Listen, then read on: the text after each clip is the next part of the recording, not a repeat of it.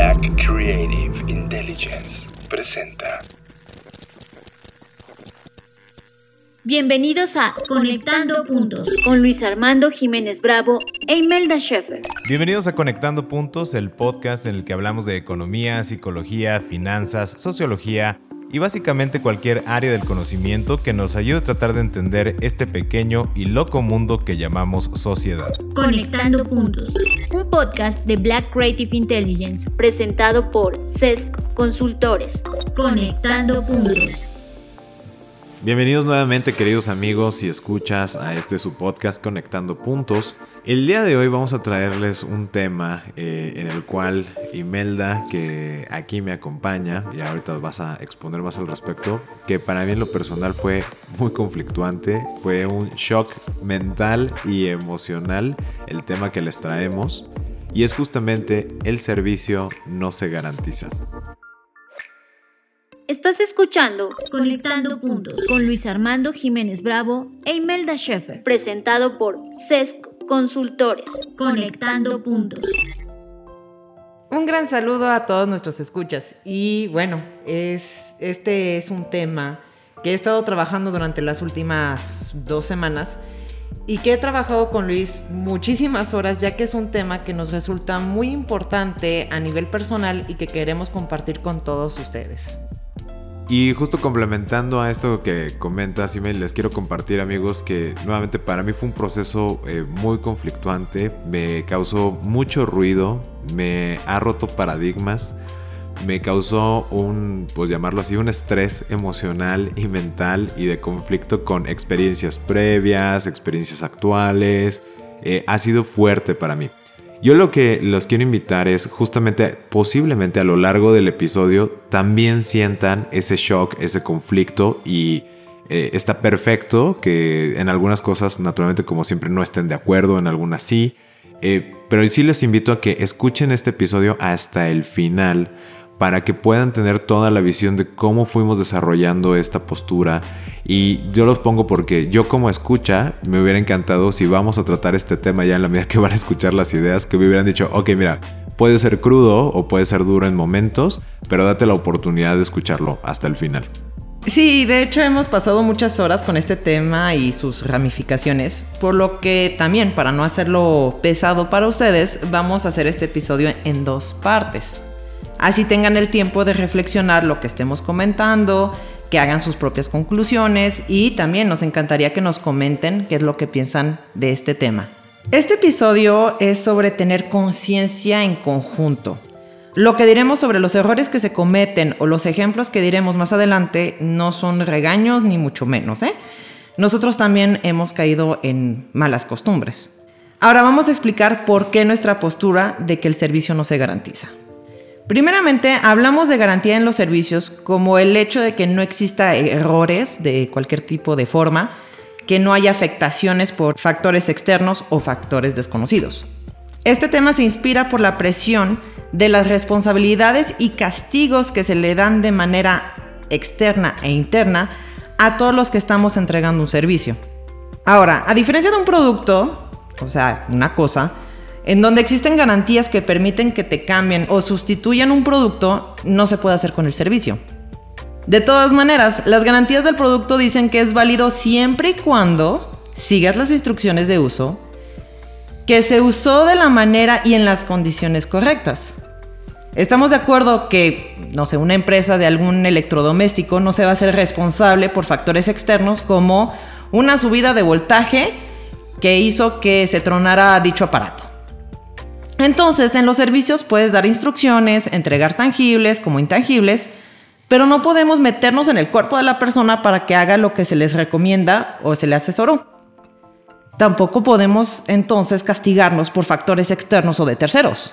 Hay muchas personas que queremos que hagan las cosas por nosotros y queremos trasladar la responsabilidad de los resultados al prestador de servicio. Por ejemplo, el médico te dice que camines más. No va a caminar por ti Imaginémonos que no lo haces o lo haces a medias. Y exiges al médico que te mantenga saludable aunque no haces lo que te pidió. Un entrenador de perros te dice que hay que seguir continuamente el entrenamiento y jugar con tu mascota para que gaste energía. No lo haces y te quejas que el entrenamiento no funcionó porque el perro destruyó un sofá.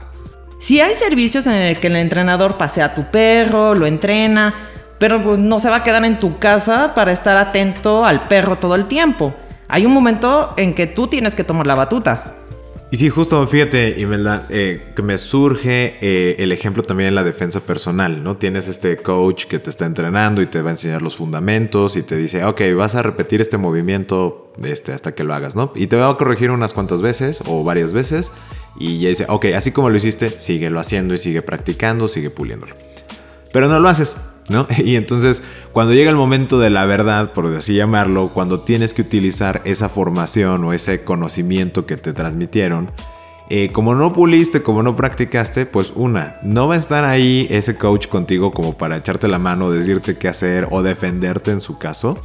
Y dos, si no logras el objetivo que tú buscabas con esa defensa personal, vas a poder decir, ah, es que ese coach no sirve, no me enseñó bien. Y es como mm, no realmente, porque tú no practicaste y no lo, no lo puliste. Y es bien fácil, como comentas, el perder ese sentido de, ok, realmente qué es lo que está sucediendo cuando esta persona me dice o me está entrenando, en el caso del entrenador de perros o en el caso de la defensa personal. Y te diré, aunque entrenes, de todas maneras, pues hay diferentes circunstancias. Entonces podría pasar que pasó una circunstancia que pues no estaba contemplado. Y dices, ay, pero es que estuve entrenando, entrenando, entrenando y pasó esto. Pues así, así pasan las cosas. Y algo que noté es que muchas personas decimos que no lo hacemos porque es tedioso. Y pasamos justamente la responsabilidad a quien brinda el servicio. Pero fíjense que me di cuenta que somos nosotros mismos que decidimos que sea tedioso o tenemos algún trauma que no queremos atender. Tedioso firmar 50 hojas de contrato, en lugar de pensar que con cada firma el proceso está avanzando. Tedioso llenar la información financiera, en lugar de pensar que con cada registro estás más cerca de saber los resultados. Tedioso estar corrigiendo al perro, en lugar de pensar que con cada corrección, juego y paseo te acercas más a tener una mascota equilibrada. Y justamente al ser nosotros seres humanos con altas y bajas, con convicciones, limitaciones, podemos hacer errores o tener el riesgo de que alguien más haga un error. No somos cosas. Por lo mismo no podemos garantizar. El servicio no se garantiza, pero se puede dar lineamientos, formas de trabajo, procesos, etc. Fíjense, ni siquiera una empresa que está formada por humanos puede garantizar algo. Si una empresa te dice, te garantizamos que siempre te daremos un servicio X, el que quieran llamarle. ¿Y qué pasa si esa empresa deja de existir? O te garantizamos que te pagamos X cantidad. ¿Qué pasa si cae en quiebra? Ni siquiera teniendo eso por escrito, ni la ley o alguien podrá hacer algo al respecto. Es como de, pues no hay dinero, pues no, no hay nada que hacer. Y fíjate que eso me conectó eh, justamente con ahora lo que pasó en esta temporada 2021 en la Fórmula 1, cuando fue ya el campeonato, ¿no? La última carrera que fue en Abu Dhabi. Y, es justamente esta, esta parte que dices, es que ni siquiera una empresa o un equipo de personas, porque son seres humanos, pueden garantizar que algo va a ocurrir. Y en este caso me lo conecté por el hecho de Hamilton con Mercedes-Benz. Eh, todo su equipo eh, tenía en su mente la narrativa que se estaba construyendo es que estamos garantizando no solo el campeonato de constructores como marca, como escudería Mercedes, sino también el campeonato de pilotos, ¿no? Con Lewis Hamilton. Eh, y resulta que, bueno, por la decisión de un externo, ¿no? en este caso que es el director de carrera, y también por la estrategia interna que tuvieron de Pitts y también porque algo pasó en la comunicación en la radio. O sea, se dieron como varias cuestiones que al final pues no llegó en primer lugar Lewis Hamilton y no quedó como campeón del mundo en la temporada 2021. A mí lo que me impacta, y justo lo que comentas, eh, ayer hablaba con Fernando Padilla sobre estos temas, porque como ya les comentaba amigos, para mí ha sido muy conflictuante y también lo estaba compartiendo con él. Y él mencionaba este tema de la narrativa que duele, ¿no? La narrativa que te construyes que es dolorosa. Frases como eh, fallar no es una opción, vamos a garantizar el campeonato, y, que son frases que en algunas entrevistas he escuchado a Toto Wolf, que es el director en este caso de, la escudería Mercedes-Benz, y estas frases las usa continuamente con su equipo, ¿no? Fallar, esto es una guerra, vamos a ganar, eh, perder nunca ha sido una opción, tenemos el mejor equipo y, y toda esta construcción, que por una parte a mí digo, qué padre que se motiven, que lo tomen como una forma de, claro, eh, vamos a actuar siendo conscientes de los detalles y siendo conscientes de todo, vamos a ampliar esa mirada. Sin embargo, cuando no se da el resultado esperado, eso se interpreta como un error o una suma de errores o un fallo. Y para ellos fue tan conflictuante, y por eso lo estoy poniendo a colación, que fue tan conflictuante el fallar o es la suma de estos errores o de estos fallos, que Hamilton no fue a la gala, no fue ni siquiera a la conferencia de prensa posterior a la carrera. Eh, ahora viendo estos últimos días vimos a Toto Wolf que estaba con, me encanta con su cardigan este, negro y demás, y todo desencajado de la cara, de es que no, no, no puedo entender qué es lo que pasó y demás. Porque fue muy conflictuante porque se construyeron esta narrativa de no podemos fallar, somos infalibles, somos impecables, somos perfectos, eh, que es una narrativa que ellos construyen todo el tiempo. ¿Y qué crees? No pudiste garantizar el primer lugar porque no lo puedes garantizar. Porque tú crees que tienes todo en, en, la bolsa, que tú tienes el equipo, tienes el motor y demás, y todo se definió en un minuto 24 segundos en la última vuelta que no lo puedes controlar, porque realmente no puedes controlar nada. De hecho, algo interesante lo que estás diciendo es el mindset, ¿no? Yo no tengo nada en contra del mindset de, ah, pensemos en, en, esa manera de, darnos motivación, pero el problema es cuando lo agarramos literal. Que no tenemos que pasar del mindset de esto me ayuda o decir esto me ayuda como a continuar, a hacer todo lo mejor posible. O sea, es, es, completamente diferente agarrarlo literalmente de esto tiene que ser garantizado. Las fallas no son posibles. Es, es muy diferente agarrar como mindset a literal. Sobre esa premisa es necesario tener cuidado cuando alguien te diga, te garantizó algo cuando hablamos de servicios. Y también nosotros tener cuidado con esa palabra, porque no es posible hacerlo. Y agrego que también hay variantes de palabras que pueden inducir a hacer entender que hay una garantía de algún tipo. Por ejemplo, los facilitadores de conocimiento, profesores, conferencistas, talleristas, maestros, todo eso, no pueden garantizar que aprenderás algo. Lo único que pueden hacer es la entrega de la información y su forma. Esto es, no podemos decir aprenderás esto, sino te enseñaré y o te mostraré esto. Eso es algo del usuario, no puedo garantizar que lo vas a aprender. Por lo mismo, bueno, pues tengamos cuidado y ya no digamos garantizo X cosa. Y como decías también, eh, el tema de la defensa personal y el tema del mindset. Eh, también desde mi experiencia docente, como dices, uno puede llegar al inicio del curso pensando en voy a enseñar esto pero te das cuenta que el grupo tiene necesidades muy específicas en su contexto y ellos te están demandando que te vayas por una vía de, oh, pero es que nosotros queremos que nos enseñe esto, ¿no? Es como de, eh, a lo mejor el programa dice ABC, pero esa parte ABC sí ya la sabemos, no nos puede decir que sigue en D, E y F. Y, y como bien dices, o sea, ni siquiera eh, quien dice, pues te voy a enseñar esto, a lo mejor ya en la continuidad de la práctica, porque surgen preguntas, porque surgen situaciones que no se tenían contempladas, a veces ni siquiera puedes garantizar lo que vas a enseñar o terminar enseñando, ¿no? Como es por un lado quien recibe, no puedo garantizar que lo vas a aprender. Pero por el otro lado, quien emite, tampoco te puedo garantizar que va a ser siempre de la misma forma ni el mismo contenido para todos los grupos ni para todos los alumnos que llegue a tener. Entonces ni, eso a ese nivel lo podemos asegurar ni garantizar. Y me, y me parece muy, muy importante. Porque e, en este sentimiento, ¿no? De, como dices, hay que tener mucho cuidado cuando hablamos de te garantizo X cosa. Porque cuando estamos hablando de garantías estamos hablando de infalibilidad, estamos hablando de impecabilidad y por lo mismo nos estamos sujetando a reglas. Porque las reglas son esta ilusión del control. Y, ahora van a saber por qué estoy conectando este tema, ¿no? Eh, hay una gran fascinación por las reglas, ¿no? Por esto que les menciono, porque nos da esta situación de estas reglas, llámense leyes, ordenamientos, manuales, lo que fuera, van a garantizar que suceda algo, ¿ok? Y entonces nos dicen, mira, las reglas es como, wow, eso es lo que tiene que ser. Y entonces hay esta fascinación por las mismas y por aprenderlas. Cuando se nos olvida que esos constructos llamados leyes, reglas, etc., vienen de la mente de un grupo de seres humanos que por obra de su status quo, o sea, por donde están ubicados y la posición social en la que se encuentran, se vuelven aplicables para todos los demás. que no están involucrados en ese, proceso, so pena de calificativos de ignorancia y vergüenza. ¿Qué quiero decir con esto? Eh, ya se los comentaba en algunas con las normas de información financiera, ¿no? O con el Bademecum de los médicos, o con el manual de SM4 de los psiquiatras. Hay un grupito de personas que dicen, estos son los lineamientos que tú tienes que seguir para este, decir que estás haciendo bien las cosas, que no va a haber errores, ¿no? Y dices, ajá, y, si no te la sabes, no hombre, eres un ignorante o qué vergüenza que no, no lo sepas, ¿no? Oye, Adobe saca su guía Pantone o lo que fuera y es como, ah, ¿cómo que no te la sabes? Pues qué pésimo diseñador eres.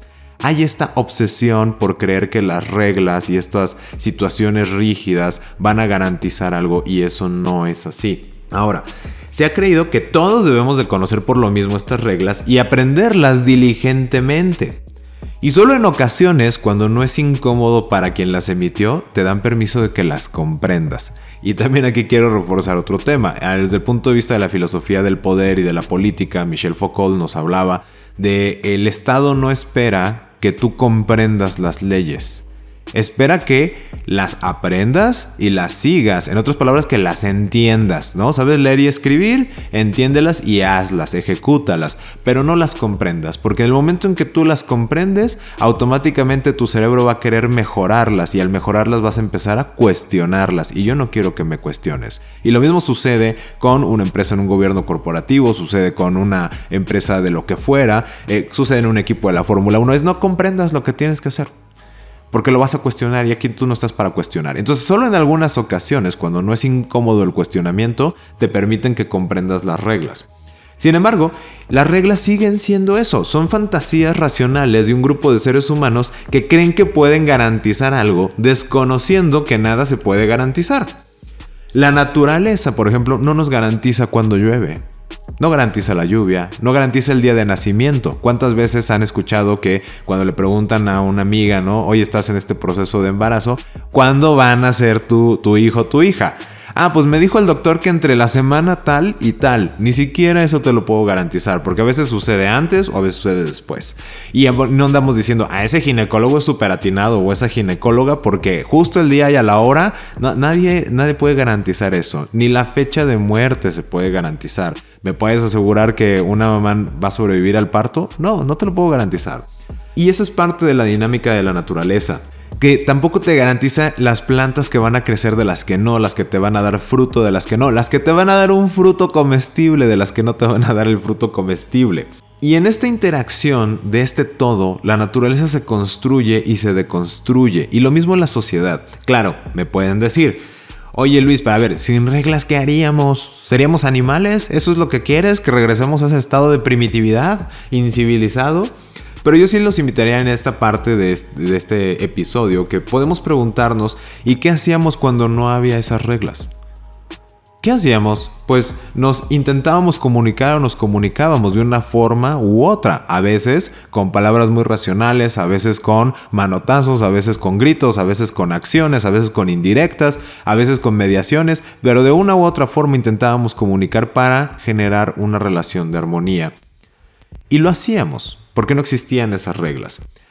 ¿Y por qué nos basábamos en eso? Porque teníamos guías o principios. La ética se ha ido a este tema de los valores fundamentales, ¿no? Por ejemplo, no, no transgredas la propiedad ajena. ¿ok? Porque pues eso hemos visto que es más armonioso. Si estás viendo que un perro está comiendo y tú tienes otro perro, ¿qué hace el otro perro cuando está comiendo? Le empieza a gruñir. Es como, hey, no te acerques a mi comida, yo estoy comiendo, ¿sí? Y sobre esos lineamientos nos empezamos a regular todos. Eso es lo que tendríamos que ver, porque en la medida que tuviéramos más conciencia de las guías generales, de esos principios rectores, y en lugar de las reglas rígidas, pasaríamos más tiempo comunicándonos que juzgándonos. En el momento en que nos vamos al 100% a las reglas, a las leyes, etc., hoy día en nuestra sociedad pasamos más tiempo juzgándonos, cancelando gente y criticando y demás, que comunicándonos. Nos estamos alejando del otro porque hemos puesto en un, lugar sacramental el tema de las reglas y porque esto es lo que debe de ser. Insisto, y si no eres así, qué, vergüenza, qué ignorante. ¿Y dónde quedó la conversación? ¿Dónde quedó el acercamiento? ¿Dónde quedó la comunicación? Y creo que este tema de si pasamos más tiempo comunicándonos y menos tiempo juzgándonos, es un ideal que como sociedad vale la pena aspirar a manifestar. Y conectando con lo que aportaste, como dices, se supone que todos deberíamos aprender las reglas que nos corresponden. Bueno, hablemos de los errores y el aprendizaje, porque, pues a diferencia de las cosas, tenemos esa capacidad de entender los errores y aprender de ellos. Muchas personas dicen desde nuestra infancia que hay que aprender de nuestros errores y no volverlas a hacer. Sí, estoy de acuerdo con eso en cierta forma porque yo la quiero complementar diciendo lo siguiente. Se vale hacer errores por aprender de nuestros errores. Lo vuelvo a decir. Se vale hacer errores por aprender de nuestros errores. ¿Y qué quiero decir con esto? Eh, tengo un ejemplo muy simple. Estoy aprendiendo a hacer arroz. Se me quema. Aprendo de ello y me doy cuenta que no le puse suficiente agua. Lo vuelvo a hacer. ¿Y qué creen? Me queda aguado porque le puse mucha agua. Ahora, ¿qué pasa en nuestro interior o desde comentarios externos? ¿Qué no aprendiste sobre la buena medida del agua desde tu primer fallo? ¿Por qué sigues haciendo el mismo error? A ver, no se hizo el mismo error. No se quemó. Pero dentro de mi aprendizaje de los errores, a veces pasa otro. Ahora lo vuelvo a intentar. Todo quedó muy bien en textura. Pero al agarrar el bote de sal, no me di cuenta que no estaba bien cerrada la tapa y cae muchísima sal al arroz. Y claro, ahora el arroz está muy salado. Y de nuevo nos vamos o nos van a criticar que no hemos aprendido porque todavía no hacemos de principio a fin un buen arroz.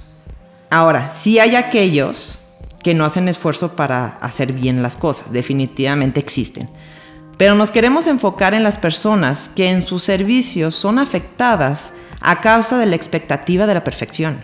Y quiero agregar que el mejorar y aprender no significa que te hagas infalible. Sí, de hecho, pues, ni los condones son 100% seguros, ¿no?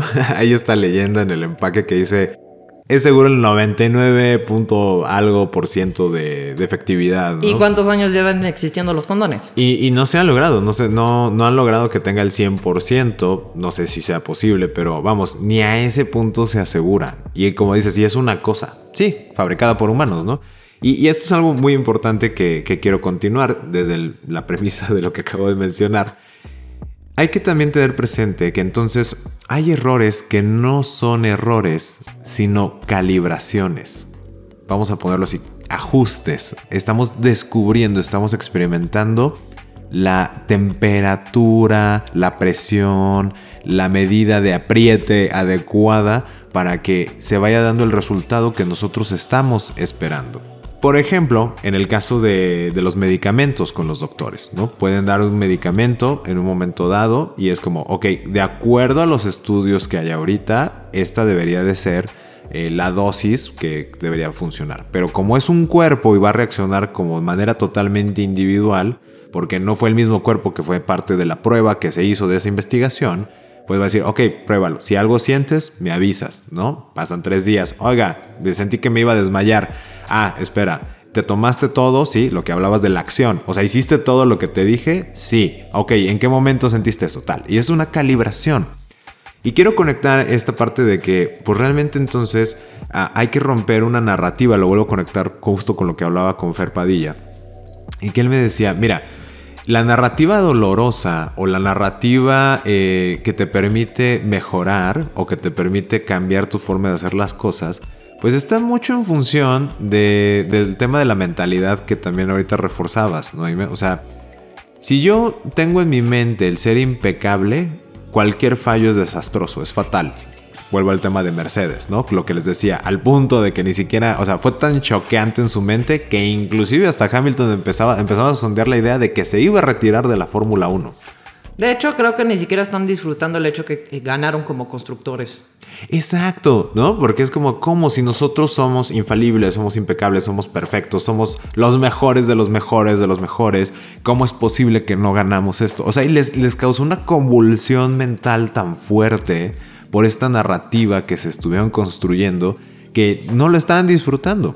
Y entonces me comentaban, Fer, pues es que mira, si cambiamos la narrativa desde la etiqueta que nos ponemos de impecabilidad a iterantes, cuando somos, dice, como seres humanos somos seres iterantes. ¿Y qué significa esto? Somos de prueba y error. Estamos haciendo pruebas y pruebas y pruebas y pruebas porque estamos en una etapa de experimentación constante. Aún en lo que parece cierto y fijo, seguimos experimentando. Y porque digo, ay, a ver, ¿cómo, Luis? Pues no manches, o sea, hay cosas que pues sí o sí van a tener que ocurrir. Bueno, aun cuando tenemos el conocimiento, cuando SpaceX quiso lanzar el primer cohete y estalla, imagínense que eh, le hubieran dicho a los ingenieros, ¿me garantizas que el cohete no va a estallar? Qué gran error creo, este, y a gran aprendizaje hubiera sido el darse cuenta que ni eso se puede garantizar.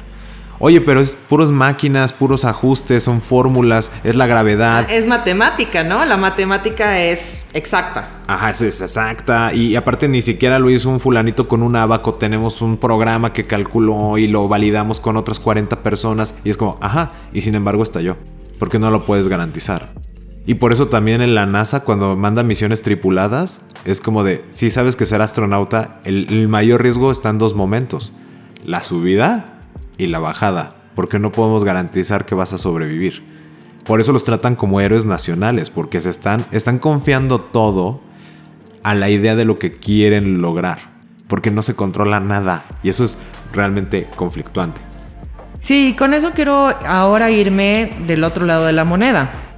Luis, cuando nosotros pedimos una garantía de algún servicio, pues a todo el mundo nos ha pasado, ¿no? O sea, lo estamos buscando, le estamos buscando, le estamos pidiendo alguna forma de garantía en el servicio.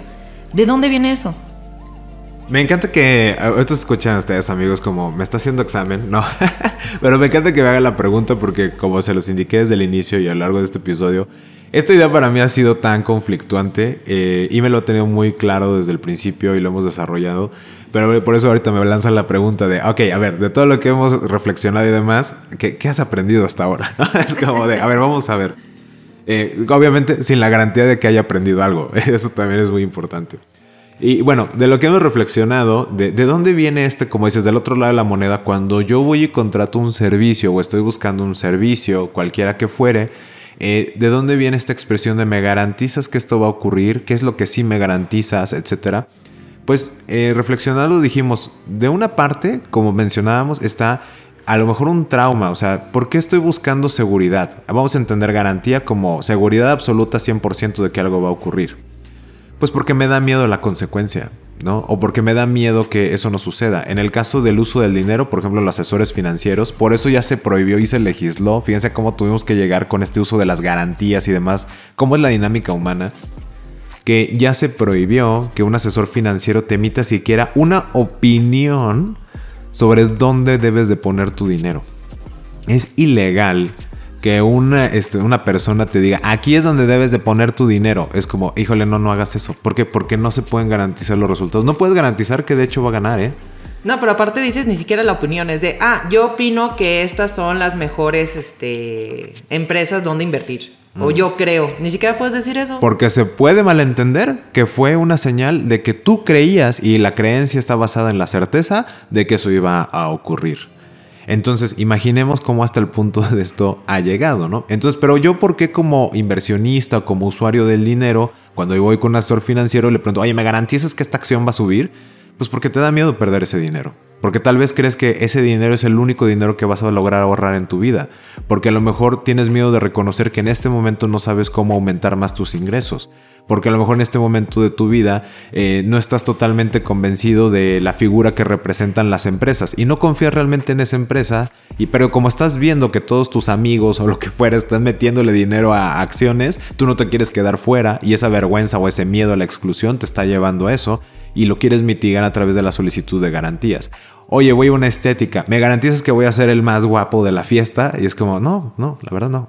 El que voy a llamar más la atención, pues no te conozco, no sé tu personalidad y no te lo puedo garantizar. No, no sé ni siquiera quién va a ir.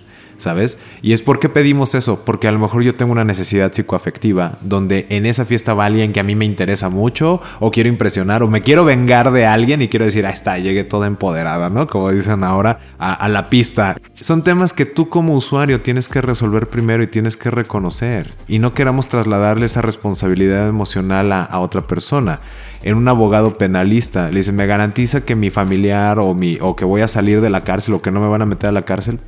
no te lo puedo garantizar. Bueno, pero va a buscarle y a rascarle, aunque sea, ya sabe, así como hacer que la maquinaria funcione, ¿no? Para que todo se dé. No, no te lo puedo garantizar. Y esa idea, esa respuesta como usuario de no te lo puedo garantizar, te va a confrontar con tu miedo real aquello que no quieres reconocer, porque te vas a sentir como desnudo. Es como de, "Ah, y es que si tú me lo puedes garantizar, entonces va a haber consecuencias y si pasa y entonces a lo mejor eso es lo que realmente tenemos que atender. ¿Y por qué le tienes miedo a esa consecuencia? ¿Por qué no nos enfocamos en hacerte más fuerte o buscar maneras donde te sientas más fuerte para que entonces, una vez que se disipe ese miedo, pues ya no te apures si se garantiza o no se garantiza? Y bueno, eso es la reflexión desde el sentido emocional, pero también si lo vemos en la dinámica de la economía, pues venimos de una economía de productos, ¿no? Y en esta economía de productos, donde ya hablabas tú, Ime, de pues te lo cambio si no funciona, ¿no? Pero si hubo un alta de voltaje, si no lo usaste como decían las instrucciones, si no lo conectaste, ahí ya no te garantizo nada. Y aún en ellos, en la economía de productos en las fábricas, hay un margen de error, ¿no? O sea, hay hasta un control de calidad. Y eso que Henry Ford nos enseñó el tema de la producción en línea y todo este rollo para disminuir las probabilidades de error. Y sin embargo existen errores. Estadísticamente sabemos que va a haber un error. Y aún dicen, bueno, pasó un control de calidad, ¿no? Tengo un margen de error del 5%. O sea, de cada 100 piezas o productos que estoy fabricando, 5 se van a quedar ahí en la basura, en saldo, lo que fuera, no van a pasar el control de calidad. Pero aún así de esos 95 puede que se me haya ido alguna y no funcione o, o, cause algo. Lo vimos con las computadoras HP que explotaban porque se sobrecalentaba, porque se apagaba el ventilador. Lo vimos con las baterías de Samsung. O sea, se supone que, se fíjense mis palabras, se supone que siguen procesos, reglas, normas de seguridad no sé qué. Y aún así ocurrió esa, esa situación, ¿no? De este margen de error, sin embargo, hemos aceptado que no, pero en los productos, o sea, claro, hay garantías. No sé, ya nos compramos esa idea. Y quisimos trasladar eso a la economía de servicios y ahora a la economía del creador. Como si fueran productos, porque se nos quedó este estigma que aparte ni siquiera es válido, pero lo seguimos trasladando como de, es que si hay garantías en, los servicios y en, este, en la economía del creador, y no es cierto, hay este margen de error. Y justo también en este tema es, eh, en este margen de error, una, yo le estoy planteando y lo que conversamos, Ime y yo, es empezar esta conversación interna si prestamos un servicio o estamos siendo parte de esta economía del creador. Primero de, oye, ¿somos conscientes de nuestro margen de error? ¿Somos conscientes de la probabilidad del error o no? Y hay que hablarlo con las personas con las que trabajamos, ¿sí? Y claro, sin garantizar nada, porque no se puede garantizar, es como, pues yo voy a seguir este, este método, este proceso, pues esperando que las probabilidades bajen, pero va a ser lo mismo que el control de calidad, ¿eh? O sea, va a haber a lo mejor 5% de errores y dentro de ese 95% que pasó el control de calidad, chance y haya un error y pues vamos a, a tener esa conversación. Y en esta conversación, también hablando y retomando este tema de la narrativa que, que platicaba con Fer Padilla, eh, si ustedes han escuchado todos nuestros episodios de Conectando Puntos, sabrán que uno de los temas que hemos abordado mucho es la empatía. Y uno de los grandes promotores dentro de CESC de la empatía justo ha sido Fer Padilla. Y ayer que hablaba con él, él me mencionaba, fíjate que estoy en este momento de vida donde me doy cuenta que la empatía no es suficiente. La empatía es ponerse en el lugar del otro. Pero hasta ahí, o sea, me acerco al otro y lo reconozco. Dice, pero me doy cuenta que realmente el siguiente paso es la compasión. Donde yo reconozco al otro, es como, ok, quiero entender tu contexto, tus circunstancias, pero también me reconozco a mí, en mi contexto, mis circunstancias, mis emociones, que me llevaron a interactuar contigo. Y eso me permite ser consciente del por qué, reconociéndote a ti y reconociéndome a mí, cómo es que llegamos a esta relación y cómo la estamos procesando. Y eso me pareció muy poderoso porque justamente en la compasión no es el, ah, pues te perdono todo, ¿no? Este, no, no quiero que se malentienda como de, porque creo que también es una idea conflictuante, pero parte de la compasión es el perdón, porque es en el reconocimiento de la interacción mutua. Y puede ser una idea compleja, amigos, pero yo sí los invito a que lo piensen de esta manera. La empatía es yo te volteo a ver y entiendo tu contexto y, demás y quién eres y todo. La compasión es te volteo a ver a ti, me volteo a ver a mí y nos volteo a ver a nosotros cómo interactuamos desde esos contextos particulares y por qué ocurrió lo que ocurrió. Y ahora cómo decidimos ambas partes seguir avanzando. A mí me gusta mucho lo que nos estás compartiendo porque también eh, este episodio no es como para decir, aquí están las reglas este, para defender a todos los que estamos haciendo un servicio. Nada se garantiza. No, nada se garantiza, pero no lo estamos haciendo como para hacer como un tipo de defensa. No es eso, es eh, como decíamos desde un principio, esto es conciencia. Entonces, en este momento, como dices, de la, de la compasión de que ustedes dos lo, lo platicaron, es que hay dos lados de la moneda. Las personas que están solicitando un servicio y las personas que están entregando un servicio. Entonces también nosotros como los que estamos entregando un servicio tenemos que tener también compasión. No es como de, ah, no, yo te dije este que no te podía garantizar nada y ahora no, no o sea, no es pelearse. Es, ok, ¿por qué ese sentimiento que tienes tú de sentir un tipo de garantía? ¿Por qué, ¿A qué le tienes miedo? ¿Qué, qué necesitas? Si me explico, es, es como eh, mm, es una conexión entre, entre las dos partes, no es para ni uno es bueno ni uno es malo, es como en conjunto, tanto nosotros cuando damos un servicio, cuando solicitamos un servicio, tenemos que tener esta conciencia para que pues las cosas vayan de la manera más armoniosa posible. Y también quiero agregar que con cómo vale esta conversación es eh, no, no queremos que esto es para cundir el pánico y es de nada en esta vida se garantiza, ah, ¿qué vamos a hacer? Nah es un trabajo de estar pensando, de estar meditando, de estar considerando todos estos factores y también no, no quiero que sea como de, ah, ustedes están diciendo de que nada es garantizado en esta vida y, pánico total. No, bueno, eh, o sea, para mí es algo que al momento que lo estuve reflexionando, lo, lo acepté y, y, ya, pero no es para eso, para estarme apanicando ni nada. Es como, ok, ¿cómo estoy trabajando? ¿Cómo estoy interactuando? Y ya, la, cosa en sí es buscar una armonía.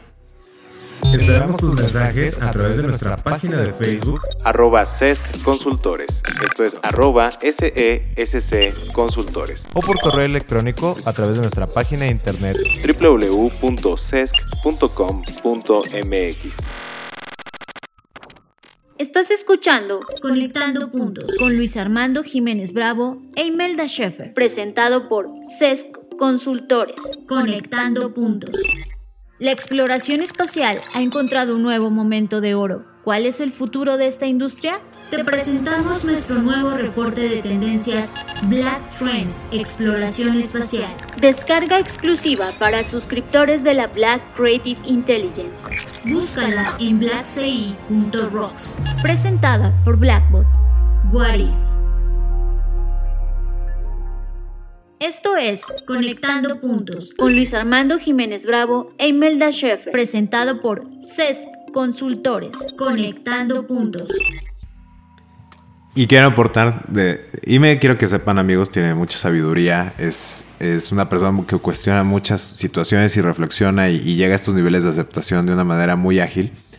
Eh, y en esta sabiduría, justamente que ahorita comentabas de, pues, ok, sí, no se garantiza, lo acepto y, sigo fluyendo en esta situación porque no lo veo con conformismo, no lo veo como justificación, no lo veo como mediocridad, no lo veo como algo negativo, simplemente acepto lo que es y sigo fluyendo en esa realidad. Y justo en esto hablábamos de, bueno, ah, entonces ahora cuando, como dices, sin que sea una guía, ni, ni los cinco pasos, que no sea nada de ese tipo, pero hablábamos de, oye, entonces ahora cómo nos tenemos que aproximar cuando como usuarios estamos buscando un prestador de servicios, llámese una empresa, personas, etc. Y me, me comenta, bueno, en ese momento, ahorita no sé cómo lo vas a complementar, pero en ese momento que lo reflexionábamos, me decía, bueno, por eso siempre es útil como él pedir las referencias, la experiencia que ha tenido, cuáles son los resultados que ha dado, eh, qué experiencias ha tenido en general a nivel personal, ¿no? Es como hablar del pasado que ya existió y pues es lo que es. Em, y pues se acabó. Y yo le dije, bueno, sí, pero, pero no, desde mi postura es que eso no alcanza a visualizar quién es esa persona o esa empresa en este momento. Porque a mí me interesa más tener la conversación de, ok, o sea, tuviste algo, ¿no? O sea, creaste algo que a mí me pareció genial y quiero que lo hagas ahora igualito, ¿no? O en esa misma línea. Y pues no va a ocurrir porque la persona pues ya cambió, no, no va a ser la misma. En este acto de compasión es desde yo, ¿cómo es que yo llegué a preguntarte a ti? ¿Qué es lo que yo vi en ti que a mí me movió que yo pudiera conectar contigo? Y esas preguntas son importantes de hacernos. O sea, desde la compasión, desde te reconozco a ti, me reconozco a mí y quiero reconocer la relación que queremos construir o que podemos llegar a construir. Entonces para mí es como si tener esa pregunta humana de, oye, en este momento tú cómo te aproximas al trabajo. ¿A ti qué es lo que más te interesa? Eh, ¿Qué visión tienes de los resultados? Eh, ¿Qué es lo que en este momento a ti te estresa más? ¿Qué es lo que ves en riesgo? ¿Con qué potencialidades te sientes? ¿Con qué potencialidades me observas? O sea, ¿tú cómo me estás reconociendo a mí? Y pueden decir, híjole, pues no, pues estás bien hippie ya tú, Luis, ¿no? Es como de, este, ¿cómo que nos vamos a contar? Sí, creo que si empezamos a, yo estoy planteando él como postura, que tenemos que tener una conversación mucho más humana, especialmente en los servicios, porque esta mentalidad de los productos que nos trataba a las personas como cosas, ¿no? Está este documental de Chaplin de trabajando en la fábrica, eh, esta mecanización ya no existe. Y nos está, estamos en esa etapa de evolución donde ahora tenemos que retomar esta conversación muy humana de conexión y hay que aceptar que en esa conexión inclusive y en lo que nos hablamos no hay garantía de nada. Sí, como lo comentó Luis, no hemos estado del todo de acuerdo. Bueno, vamos a decir, no estamos al 100% de acuerdo, estamos como mitad y mitad en este tema, porque yo lo veía como eh, el, historia de una persona te da um, índices de su evolución. Claro está, yo digo que no hay que aferrarnos o no hay que em, casarnos con, ah, esto es lo que hiciste hace cinco años. Sí, la gente evoluciona, la gente cambia. Pero yo decía, ok, está padre ver cómo ha evolucionado y ah, cuál es el punto en que te encuentras ahora. Esto sí es muy importante. No quedarnos con los sesgos del pasado, pero estar viendo esa evolución, porque yo decía, bueno, podemos ver si estamos empatando, no estamos empatando, uh, qué ha hecho antes yo me he mantenido sobre esa, esa postura, Luis no, pero a nosotros también nos encantaría saber ustedes qué opinan al, al respecto. Ahora sí son, son visiones un poco diferentes. Lo que sí tenemos completamente de acuerdo es no aferrarnos a algo que alguien hizo hace, de hecho, hasta un año, ¿no? O sea, todo el mundo puede estar cambiando. Eso sí, nada más que los dos tenemos visiones diferentes de ver o no ver el, el historial o el pasado. Pero bueno, nos encantaría saber ustedes qué opinan al respecto. Bien, y justo como primera conclusión de esta primera parte del servicio no se garantiza, y, con todo esto muy valioso que has, aportado, Ime, eh, quiero compartirles, amigos, que esta idea de que los servicios no se garantizan, les vuelvo a repetir, para mí ha sido muy conflictuante y sí creo que con base en los paradigmas sociales actuales y como tenemos estos constructos de expectativas a nivel social, eh, sí es una idea muy conflictuante eh, porque nos deja en un entorno de incertidumbre. Para mí es como si el aceptar que los servicios no se garantizan es como desnudarnos y exponernos a la realidad de nuestra vulnerabilidad, producto de nuestras áreas por desarrollar. De todo esto, amigos, les quiero compartir un conflicto interior que he tenido a lo largo del, episodio, inclusive ahora mismo que lo estamos este, compartiendo con ustedes. Y que fue cuando, todo empezó cuando recién nivel me plantea la idea, oye, el servicio no se garantiza. Pero aparte me lo dijo con una convicción total, fue como de, ya, ya entendí algo, el, servicio no se garantiza. Y es como, wow, a ver, espérate, ¿cómo? ¿Qué por qué? ¿No? Y en ese momento pues tuve mis dudas y obviamente muchos cuestionamientos. Y, y para mí, como ya les mencioné, fue una frase incómoda. Así que mi mente, en esa incomodidad, quiso encontrar la forma de invalidar esa aseveración y me empecé a hacer estas preguntas. Eh, primera, ¿no? Que son las que les quiero compartir, porque hubo muchas, pero estas fueron las que más me impactaron. Es, puedes garantizar, sí puedes garantizar, ¿no? La, actitud que tendrás al realizar el servicio. Y de manera muy honesta les quiero compartir que, que no. Porque al no ser una máquina, los eventos de la vida diaria pueden afectar mi actitud, inclusive si algo sucede en sentido negativo y lucho con ello a fuerza de optimismo, mi actitud ya no va a ser la misma. Por el contrario, si algo sucede muy positivo que me pone en un estado de euforia y tomo una actitud deteriorista para pues como aterrizarme, mi actitud ya no va a ser la misma, porque ya voy a estar trabajando con esa emoción.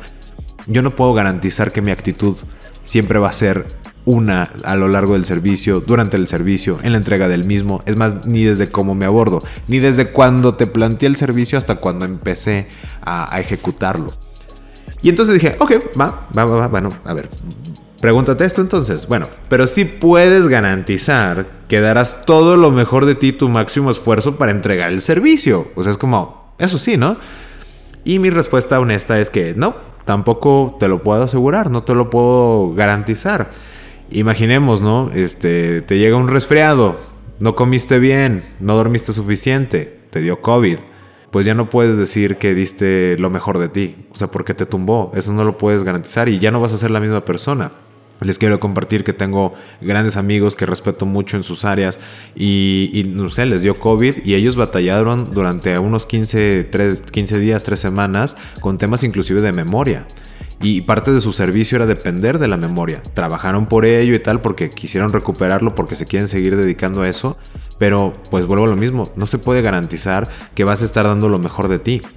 ¿Qué es lo mejor de ti? Que eso también es otra pregunta que me hice, pero bueno. Luego, oye, ¿qué pasa si se te va el internet, se te va la luz eh, y tienes que mandar un correo electrónico, ¿no? Y no tienes datos en tu teléfono y al mismo tiempo tienes que estar cuidando a un familiar por temas de salud y no puedes ir al ciber pues ya no diste tu máximo esfuerzo. No puedes garantizar que vas a dar el máximo esfuerzo. O que no vas a comer, o que no vas a hacer una cierta situación hasta que termines. Eso no existe. Son, son, son falacias y son romanticismos mal estructurados que, que, han permeado en el constructo social y han creado expectativas irreales de lo que debe ser un servicio y en consecuencia se ha empaquetado en lo que es una garantía. Y con todo esto, pues la última que les quiero compartir es que dije, bueno, bueno, bueno, va, va, va, va, va, va. Pero sí puedes garantizar que mientras realices el servicio nunca vas a tener la intención de hacerme daño. Y amigos, después de pensarlo mucho, dije, no, es que tampoco te puedo garantizar eso. Y ustedes van a decir, ah, hijo, ¿cómo crees que no? es como de cómo que no tienes la... No me puedes garantizar que no me vas a querer hacer daño. Y claro, recuerden que estoy hablando de todo tipo de servicios y, puse, pues es que claro, porque a lo mejor para evitarte una afectación te tengo que lastimar. Para salvarte de algo te tengo que lastimar. Imaginemos un doctor que tiene que llevar a cirugía a un paciente. ¿Y qué es una cirugía? Es lastimar un cuerpo, es abrirlo, o sea, es cortarlo, sangrarlo, eh, intervenirlo y manipularlo, cosas que no deberían de estar siendo manipuladas, ¿no? No están hechas para eso todos los días te están ahí sobando el corazón o te están sobando los pulmones, pues no es para que estén en eso, te están lastimando. Luego te van a tener que cerrar, te van a tener que medicar y todo eso para que tuvieras una expectativa de vida más amplia, porque te tuvo que salvar. Así que no te puedo garantizar que no te voy a lastimar mientras te estoy entregando el servicio. A veces van a tener que amputar una pierna, un pie, una mano, un dedo, pues para darte una expectativa de vida desde lo que creo. Oye, ¿me garantizas que después de eso nunca más me vas a volver a operar? No, no te lo puedo garantizar. ¿Me garantizas que solo esta vez me va a doler? No, no puedo. ¿Me garantizas que voy a vivir y todo va a ser color de rosa después de esto? No, no te lo puedo garantizar. Y es crudo, es crudo porque esa es una realidad, no, lo puedo este, garantizar. Y yo nada más quiero cerrar con esta idea que les quiero compartir. No se puede garantizar nada cuando nos relacionamos con seres humanos. Inclusive las partes que queremos creer que se garantizan, no es posible. Porque la persona que eres en un momento pasa la vida y ya no vas a ser la misma. Un abogado aguerrido en sus 20 a lo mejor en sus 40 va a querer únicamente conciliarse y negociar y ya no irse a litigios. Eh, no puedo garantizar nada. Un diseñador que era extremadamente inspirado en la naturaleza, 10 años después, la naturaleza ya no lo inspira. Ahora lo inspira las hamburguesas de Burger King o lo que fuera, ¿no? No podemos garantizar nada. Porque esa garantía se encubre de confiabilidad o está encubriendo más bien al concepto de ser confiable, de confiabilidad. Y aquí quiero citar, un, bueno, parafrasear de un texto muy, muy interesante, muy claro en su intelectualidad del doctor Eduardo Santos Gutiérrez de la Universidad de Perú, que, que me parece fantástico. Y él dice lo siguiente, solo se confía en lo que es consistente, esto es lo que no cambia. Y eso para mí fue muy poderoso porque como seres humanos estamos sometidos al cambio constante. En ocasiones ese cambio es sutil y lento y en otras es trepidante y drástico. Y con eso es con lo que los quiero dejar ahorita antes de escucharte a ti, dime tu idea de cierre de esta primera parte. Bueno, primeramente espero que no se hayan cansado con la palabra garantizar, que lo hemos dicho como 800 veces, pero de hecho así también fue nuestra conversación. E-, es, utilizar la palabra tal cual y estarla desconstruyendo, construyendo, utilizando. Um, les quiero compartir que efectivamente, tal vez para mí fue más fácil, ya que de mí surgió esta postura o esta manera de ver las cosas. Pero con Luis les quiero compartir que cuando estábamos hablando de eso, y que otra vez nosotros también decíamos garantizar o garantía 10 mil veces. Yo lo vi cuando se estaba haciendo esas preguntas porque cada vez que yo le hablaba sobre esto sí, sí podía ver como su cara cambiar y decir, no, espérame, necesito reflexionar sobre, sobre eso. dije, sí, adelante. Y lo tenía justo enfrente de mí y empieza a hacerse esas preguntas en, en voz alta. Y claro, yo hice este ejercicio de no contestar. Nada más dije, a ver, piénsalo, ¿no? Y cada vez que él se hacía una pregunta, él se la respondía y podía ver el cambio de, de, cara cuando hacía esa pregunta de, es que casi casi garantizando la, que va a tener la respuesta que él pensaba tener o, ajá, ya te atrapé, Imelda, ya sé que, que esto sí se puede. Entonces hacía esa pregunta, me quedaba callada y de repente veía como completamente su cara cambiar y decir, ah, no, espérame, pero no es cierto, y esto, y lo otro. Y estuvo muy padre ese ejercicio. Y, se los quiero comentar por lo siguiente. Si ustedes quieren hacer este ejercicio de, meditarlo, de pensarlo, de analizarlo, de hacer sus propias conclusiones, eh, yo los invito mucho de que si pueden, háganlo con otras personas de confianza, porque es muy padre tener como ese círculo cercano y también de mucha confianza de poder hablar de este tipo de, cosas. Si prefieren hacerlo solo, adelante. Ya se conversan con ustedes mismos.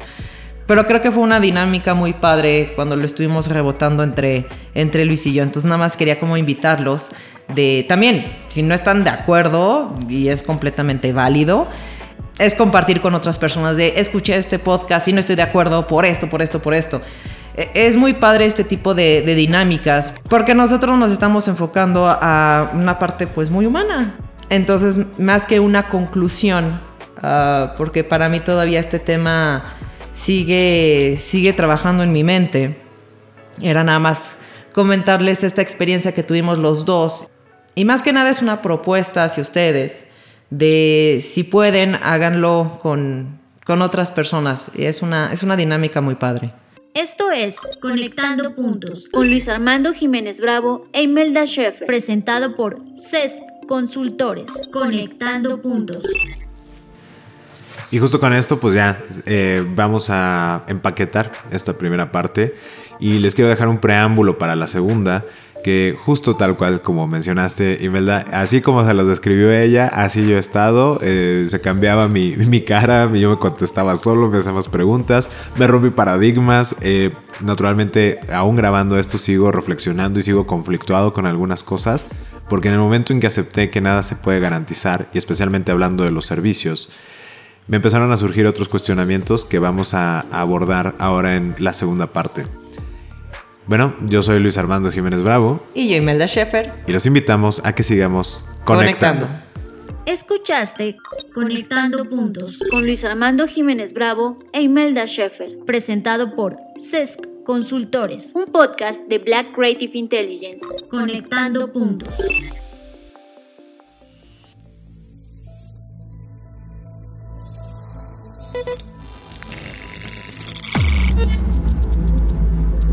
Black Creative Intelligence presenta